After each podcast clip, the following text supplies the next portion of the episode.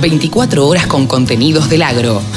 Llegó la radio del campo. Ahora estamos en comunicación con Javier Lauría. Saben ustedes que Javier Lauría está especializado en ovinos. Y bueno, y como especializado en ovinos, es consultado y además hace unas charlas a través de Modo Ovis, así se, llama, eh, se llaman los canales.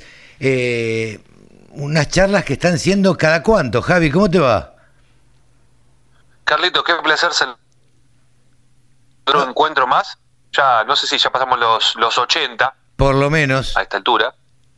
Este, la verdad que muy contento. Eh, son cada un mes, el segundo martes de cada mes. Ah, el segundo martes de cada mes. Eso es lo que hay que grabarse y fijarse. El segundo martes de cada mes, usted se conecta a través de Instagram o a través de YouTube y la puede ver. Contame cómo fue esta última. Bueno, esta última la verdad que salió muy bien. Este, fue muy muy seguida la charla y lo más interesante, y es algo a lo que estoy apuntando, es a un público más internacional, eh, inicialmente habla hispana, o aunque sea escucha hispana, claro. porque capaz que todavía no lo hablan, pero lo escuchan y se enganchan igual. Eh, y tuvimos, bueno, primero eh, dos invitados que para mí son excelsos y muy respetados a nivel en sus países. Uno es un uruguayo, Ignacio de Barbieri. Exactamente, sí, sí, sí, sí. Y el otro es colombiano, es eh, Daniel Castro Villamil, que es jurado internacional y es criador de tres razas, dos de ellas, una de ellas está en, en Argentina, eh, oficialmente la otra está Clan. Eh, la verdad que está bueno y lo armé así porque tengo ganas, a partir de ver que en la primera tuve gente hasta de Dinamarca conectada. Caramba. dije, no, tengo que, tengo que darle más lugar y eso al mismo tiempo significa hablar en un idioma un poco más amplio o explicar cuando hablamos de un, de un regionalismo, eh, como, no sé, sorrentinos, quizás vos le hablas a alguien de Centroamérica o de Sudamérica al norte, toda la parte caribe, y te dicen, ¿qué es un sorrentino? Claro, sí, sí, sí, no tienen idea. Entonces, claro, así que mm, el cambiar ese chip en la cabeza me, me permitió llegar más lejos y tener un público más, más interesante, más amplio, que se preocupe por más cosas, que tengan otras problemáticas, y esas problemáticas quizás eh, en nuestro país, como pasa con están más desarrolladas en otros países como que en Argentina, y son problemáticas que hay que abordarlas en un lugar y en otro no. Claro. Así que Javi, ¿cuáles, ¿cuáles fueron los temas que se tocaron? Mira, un tema, y quizás si te, te, propongo que desarrollemos un poquito ese tema, son eh, reducción de pérdidas perinatales en corderos. A ver, contanos de qué se trata. El, el otro te lo, te lo simplifico y volvemos al anterior, a este. El otro era, hablamos de las razas que tiene en Colombia este hombre y su labor como jurado internacional. Ahora, volvemos a pérdidas perinatales. ¿Qué son las pérdidas perinatales? Eh, durante las primeras 72 horas del nacimiento de un cordero es cuando se produce una gran cantidad de muertes por diferentes razones con los corderos. Ajá. El Entonces, frío principalmente. Lo ideal. ¿No? El frío y la, no tomada de calostro. Exactamente, exactamente. Entonces, reduciendo esas pérdidas, lo que haces es lograr, porque se atraviesa esas primeras 72 horas que son cruciales, el calostro sobre todo las primeras 24 horas, después las 48 también recibe, pero las primeras 24 con el calostro recibe todas las proteínas, vitaminas y nutrientes que necesita para sobrevivir esas 72. Entonces, al reducir esas pérdidas perinatales, después obviamente hay un montón de cosas en el camino, después de esos 72 días, de perdón, esas 72 horas, para seguir creciendo. Pero se aumenta considerablemente la señalada, que es lo que todos buscamos. Claro. Uno quiere tener la menor cantidad de muertes y de esos nacimientos el mejor rendimiento posible.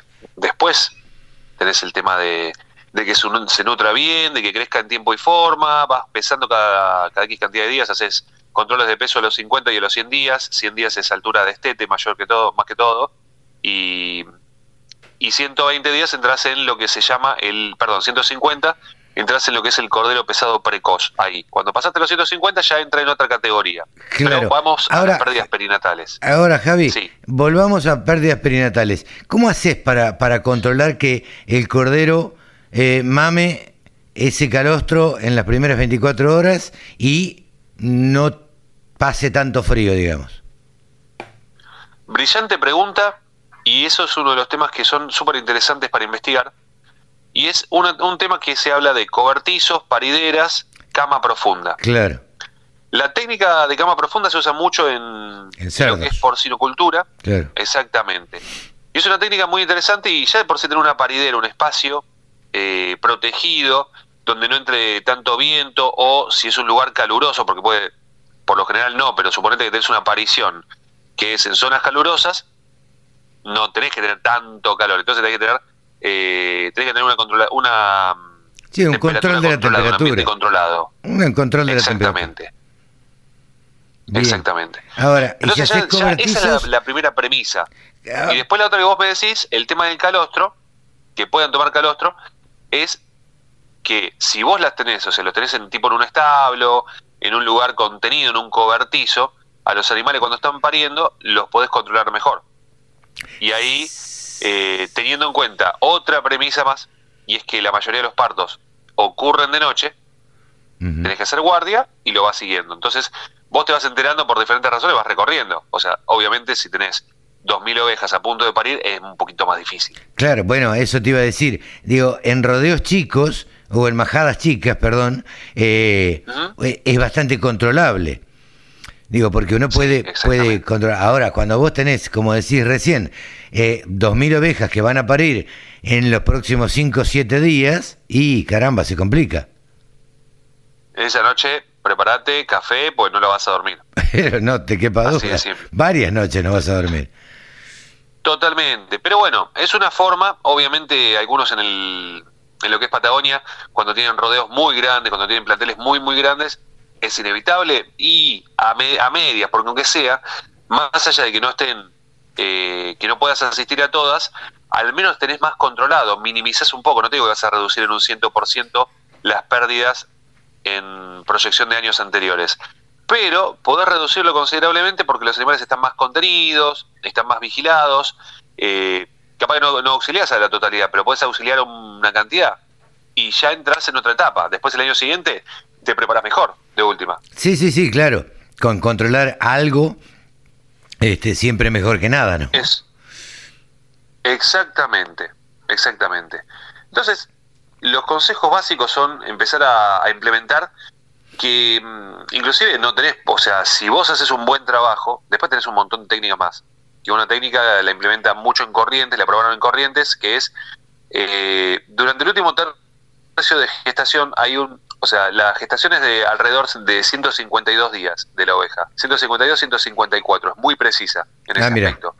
Entonces, a veces, estimulando el parto un par de días antes vos haces una estimación de parto controlada, teniendo en cuenta la fecha de, preñación, el momento en que se empezó a gestar ese feto, vos tres, cuatro días antes podés adelantar el parto y vos podés hacer como una, eh, como en tandas, y haces que tus ovejas, en función de, los servicios, las vas planificando, entonces tenés una noche que agarrás y tenés 100 ovejas, ponele, que están pariendo. Eh, a la noche siguiente otras 100, a la noche siguiente otras 100. Entonces vas controlando un poco mejor también esos nacimientos. Claro. Y eso, esa es la pregunta que viene siempre, es, ¿y no le afecta? No, porque ya estás dentro de las últimas. Claro, te iba a decir, ¿cuál es el método de inducción del parto? Eh, es a través de hormonas. Ah, ok. A través de hormonas, un, un pinchacito, eh, no, no me preguntes la droga porque te voy a ser sincero, no me la acuerdo. No, no, no. Pero, pero se induce, se induce el parto, no es un, no es un aborto, es un parto. Eh, un parto normal, se induce y de esa forma vos podés eh, controlar, pero a un nivel que se reducen sensiblemente las pérdidas porque vos ya estás ahí vigilando y no tenés a la, oveja en el campo. Este, no, no, no, ahí, ahí, ya las podés, ahí ya las podés tener encerradas, digo. Exactamente. Eso obviamente, obviamente, eh, ahora uno dice, y, pero ¿cómo haces para poder saber cuándo? Entonces uno tiene que mantener un control, tiene que ser muy riguroso a la hora de los servicios, a la hora de sacar el carnero, ponerle grasa grafitada, por ejemplo, en, el, en lo que es la zona de la panza, para que después te deje marcar las ovejas, y vos después vas haciendo los, repasos. Porque se comprobó, se comprobó y te tiene un mito, que en realidad el carnero no es el que busca la oveja. Ah, mira. Esto lo charlamos hace, hace como 70 charlas, lo, lo hablamos hace un año y medio, este, y me encanta reflotarlo. Eh, el carnero es buscado por la oveja. Ah, mira, no sabía. No sabía. Acá, eh, eh, Se hizo una prueba, en bovinos eh, es, es lo contrario. El, el, el toro es quien busca a la vaca que está en celo. exactamente. Acá la cosa es al revés, el tema es así. Hicieron una- varias pruebas en, en el INTA Mercedes, dejaron a los carneros atados a la noche, atados bien, de forma responsable, porque a veces han pasado con algún carnero que los ataron mal, el carnero se acogotó y murió un Sí. carnero de un millón y medio de pesos. O sea, imagínate vos compraste ese carnero, lo trajiste Sí, afuera, sí. lo querés matar. Ni hablar. este pero bien atado, bien preparado, dejaron al carnero atado y a las ovejas sueltas en un lugar, en una región. Viste ahí cerquita, quizás un, un corral de 100, 150 metros. Dicen que vieron que el comportamiento era que las ovejas buscaban al carnero y después Ah, a la mañana siguiente estaban todas las ovejas marcadas y el carnero tenía quizás dos metros de soga. Claro. Sí, sí, sí. Así que, evidentemente, ahí es el, La suerte- las que la mandan suerte. son las, La suerte, la suerte del carnero la envidiamos nosotros, pero bueno. Es cla- y porque los carneros son facheros por lo general. Javi, ¿qué otros temas trataron eh, en, en las charlas? Bueno, te- por otra parte también hablamos de la importación de genética, una nota que le hicimos a Luis Balfour de Biogenetics, sobre la importación que tuvo de genética hace un tiempito, que habíamos hablado de eso, y que nos anticipó que va a traer más genética de raza que todavía no hay mucho en el país, hay muy, muy poca, que es Suffolk, algo más de Charolais, y probablemente se sumen alguna otra raza más como Beltex, que es una raza hermosísima, hermosísima y súper interesante en cuanto al crecimiento. Eh, ¿Sabes qué noto, Javi? Sabino, ¿Sabes qué sí. noto? A ver. Eh, que me pierdo en las cantidades de, la- de razas que hay en la Argentina, en razas de oveja, ¿no? Eh, Me parece Sí. que es impresionante la cantidad de razas y supongo que obviamente todas las razas tienen distintas características. Sí, sin duda. Calculale, calculale hoy eh, habrá entre 12 y 15, para decir un número, pues no las conté tampoco, pero si nos ponemos a enumerarlas, debe haber entre 12 y 15. Más 15 que 12. Sí. O sea, en el sur tenés eh, Corriel y Merino como principales, después tenés Duni Merino, tenés Paul Dorset, tenés... eh, se me está borrando, había Frisona, en una época en el sur habría Frisona, hay algo de Catadin, pero en realidad en el lado de Tierra del Fuego de Chile. Eh, el- bueno, obviamente la nombramos, es la más... eh, la más exp- expandida. Sí. Después hay una, hay algunas razas sintéticas, una que es pomarqueña, se le llama, que tiene base de, de Corriel y, Me- y Merino. Eh, se había trabajado otra, estoy tratando de hacer el nombre porque no es Marilyn. Marilyn es una cruza que se hizo en Uruguay, que tengo que tratar de hacer memoria como era la, la de acá, pero era una mezcla entre en Cormo, ahí está, no me salía, Cormo, Ah, mira. que no se desarrolló mucho, pero se consideró raza. Después, tenés en Patagonia la Pampinta, que Sí. es la cruza entre Corriel y Frisona, creada en el Inta Anguil hace 30 y pico de años. Después, bueno, la Frisona es raza lechera. eh, después tenés, bueno, Hampshire Down, Texel, Santa Inés, Dorper. eh, tratando de hacer memoria hacia el... No, pero bueno, no, seguimos teniendo... Impresionante la cantidad de razas. Impresionante la cantidad de Sí. razas y están viniendo más. Sí, Suffolk, eh, que hay uno, uno o dos que tienen Suffolk, que es una raza recontra carnicera, muy, muy carnicera para ser cordero pesado precoz. Eh, el cordero pesado precoz son un animal que te llega a determinado peso, eh, considerado pesado, tipo 35 40 kilos limpio, En poco tiempo. o entre 30 y 40, en 150 días. Claro. Hasta 150 días es pesado precoz. Si lo tenés en más de 25 y, o sea, más de 25 kilos limpio, que serían 50 en pie, y que no llegue a los 150 días. Eso es cordero pesado precoz, conceptualmente. Eh, otra que es para eso es el Paul Dorset, que es una máquina. Lo que tienes que eh, es una máquina de comer. O sea, vos tenés un índice de conversión similar, pero come más. Tenés Entonces te que convierte ten- más. Claro, tenés que tener mucho alimento. Exactamente. Después hay otra más que también es muy muy buena, que está también en el sur, que me está olvidando, es la Southdown, que también es británica. Y, y, No, no hagan. eh, ah, eh, tenés Ideal, tenés Ajá. una que se llama Ideal o Palworth, que y está muy desarrollada en la zona de Corrientes principalmente. Ah, mira vos.